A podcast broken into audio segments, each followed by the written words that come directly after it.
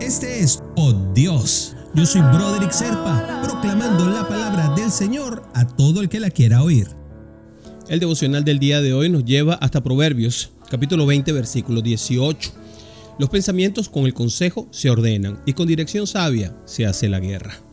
Cualquiera que alguna vez haya escuchado hablar de guerra, que tantas veces y que tantas noticias genera, tanta historia nos han hablado acerca de las guerras, siempre va a escuchar hablar acerca de los estrategas, de la gente que planifica lo que se va a hacer en una batalla, de lo que se va a hacer en la guerra. Esos son los grandes generales, la gente que tiene el poder, digámoslo así. Mientras tanto, quienes pelean son los soldados. Así que nosotros tenemos que evaluarnos permanentemente como si fuésemos un soldado que va a la guerra de la mano del gran estratega que es nuestro Padre, Dios.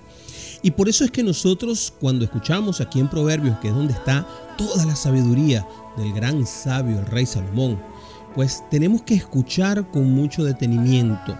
Fíjense lo que él mismo nos dice.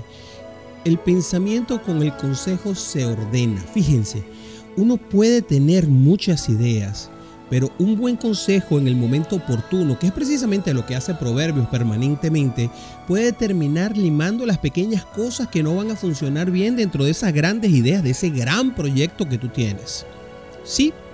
Y luego nos dice más adelante, y con dirección sabia se hace la guerra. Es decir, sí, tiene que haber generales. Nosotros no lo somos. Definitivamente no tenemos la suficiente injerencia dentro de los resultados de las cosas que pasan en el mundo ni en la vida, ni siquiera en la nuestra, como para poder tomar decisiones que puedan ser realmente de ese nivel estratégico. Tenemos que apoyarnos en nuestro Señor, entregándole a Él la dirección, es que podemos terminar ganando cualquier batalla, cualquier guerra que se nos pase por delante. Porque la vida está llena de retos, mis hermanos, de situaciones difíciles y de decisiones a las que tenemos que responder con esa sabiduría que nos plantea Salomón. Y por eso es bueno siempre escuchar el consejo.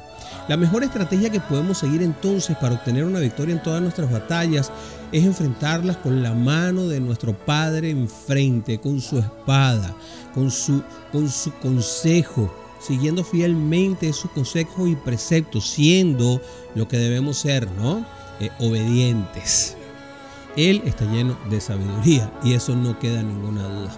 Además, Él siempre nos va a mostrar el, camino correcto a seguir. La mejor estrategia para que todo nos salga bien. Porque con Él, incluso perdiendo, ganamos.